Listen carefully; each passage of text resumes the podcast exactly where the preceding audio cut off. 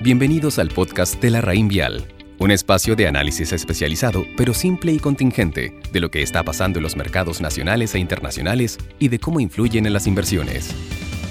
Buenos días, les habla Pablo Méndez, gerente de portafolio inversión de la Raín Vial Estrategia, y hoy 27 de abril les comentaré respecto a los últimos acontecimientos en los mercados financieros y un resumen de la penúltima semana de abril. El fin de semana en China se publicaron las utilidades industriales de marzo, las cuales registraron una caída de 34%. Por otro lado, hoy el precio del petróleo cae un 16% a pesar de la promesa de Arabia Saudita de comenzar con la reducción de petróleo a partir del 1 de mayo. Finalmente, hoy el Banco Central de Japón amplió las medidas de flexibilización para mitigar el impacto del coronavirus en la economía. Entre las medidas destaca la compra ilimitada de bonos de deuda pública que hasta ayer estaban restringidas.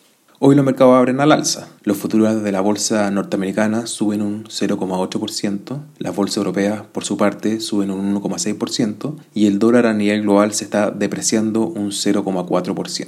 La tasa de los bonos del tesoro al de año se ubica en 0,61% y el cobre, por otro lado, está en 2,35 dólares la libra, subiendo un 0,8%. Y también importante mencionar que no se publica ningún indicador macroeconómico de mayor relevancia. Ahora, analizando lo que fue la semana pasada, y bueno, haciendo, descontando esta, donde los mercados registraron una caída de 1,6%, hemos observado una recuperación importante que abre una serie de interrogantes respecto a las perspectivas de retorno de mediano a largo plazo. Particularmente, la pregunta que nos han hecho llegar muchos de nuestros clientes apuntan a si diríamos seguir esperando una recuperación en los mercados al ritmo que hemos observado desde el 23 de marzo. Y la respuesta es difícil que así sea. Lo que debería ocurrir para que los mercados sigan con esta dinámica es que las tasas de descuento caigan lo suficiente como para compensar las menores utilidades de las empresas. La afirmación, de un punto de vista teórico, es evidente, pero hay tres factores interesantes que se desprenden de ella y vale la pena mencionar. Lo primero son las utilidades de las empresas. Naturalmente las perspectivas se han corregido a la baja, pero algunos bancos de inversión señalan que podrían ser aún más por dos razones. Primero, el exceso de confianza que tienen implícitas estas estimaciones. De hecho, año a año se van corrigiendo durante el curso de, los meses. Y segundo, son las cuarentenas que no sabemos cuánto tiempo se prolongarán. Cuarentenas más largas no solo ponen en pausa la actividad, sino que también podrían perpetuar el cambio que se ha observado en el cambio en el, el patrón de gasto de los agentes. Por otro lado, para hablar de las tasas de descuentos tenemos que considerar la tasa de riesgo y también el premio por riesgo. Es difícil pensar que las primeras se mantengan bajas por siempre, si hay una salida del coronavirus, independiente del plazo, deberíamos esperar un repunte de las tasas de mercado en la medida que los bancos centrales retiren sus estímulos.